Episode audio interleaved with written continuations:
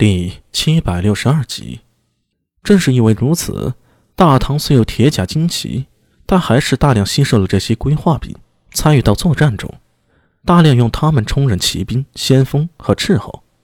待苏大为将那名弓箭手绑在马背上，这才注意到阿史那刀真的马上同样绑着一人，看模样是被族伴套中的。族伴就是一个神套，也就是草原胡骑常用的。套马索也是骑兵常备之物。唐骑里用足伴最金属的人，还是这些突厥人。在疾驰的奔马中，可以飞索出去，准确的套中野马或者想要捕捉的敌人。阿史那刀针一直不苟言笑，配合着他那高鼻深目，看起来甚为冷酷。不过此时看到苏大伟活捉了一个敌人，突然从他冷冽的脸上，嘴角微微翘起。对阵，你刚才的临敌反应做得不错。我们草原汉子最敬仰强者。说着，他伸出右拳，对着自己胸口捶了两下，这是表示对苏大为的认可。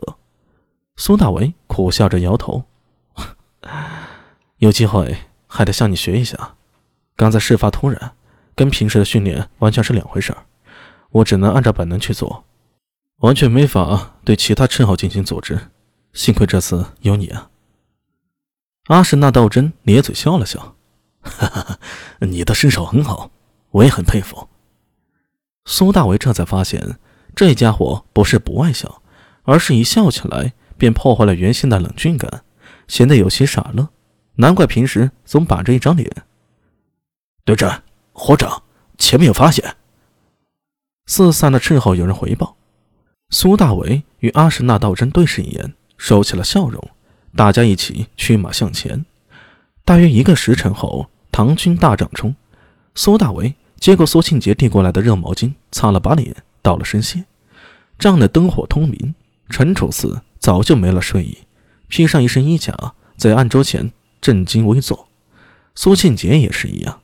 来到军中，他们在长安时的那种纨绔贵气全都收了起来，取而代之的是严谨严肃。袭击你们的是什么人？是突厥真骑吗？陈楚思问道。此前一路上虽有屡有骑士在远处窥探，但是那一般都是草原上的牧民，并没有真正遇到突厥人。这次行军的路线走的也不是河西走廊，而是从长安出发，游经河套，也就是后世的蒙古，从地图的雄鸡背上跨过草原，到达燕然都护府，翻过金山山脉。最终目标是碎叶水附近，那里正是西突厥最活跃的区域，大抵就是后世新疆一块，最远可能要达到天山脚下了。金山山脉便是阿尔泰山，这一路跋涉的艰苦可想而知。苏大为用热毛巾在脸上敷了片刻，有些疲惫的精神微微一振。抓了两个活口，他们说自己是回歌的牧民。哼，莫名，莫名这么晚，亏我唐军还在草原上设伏。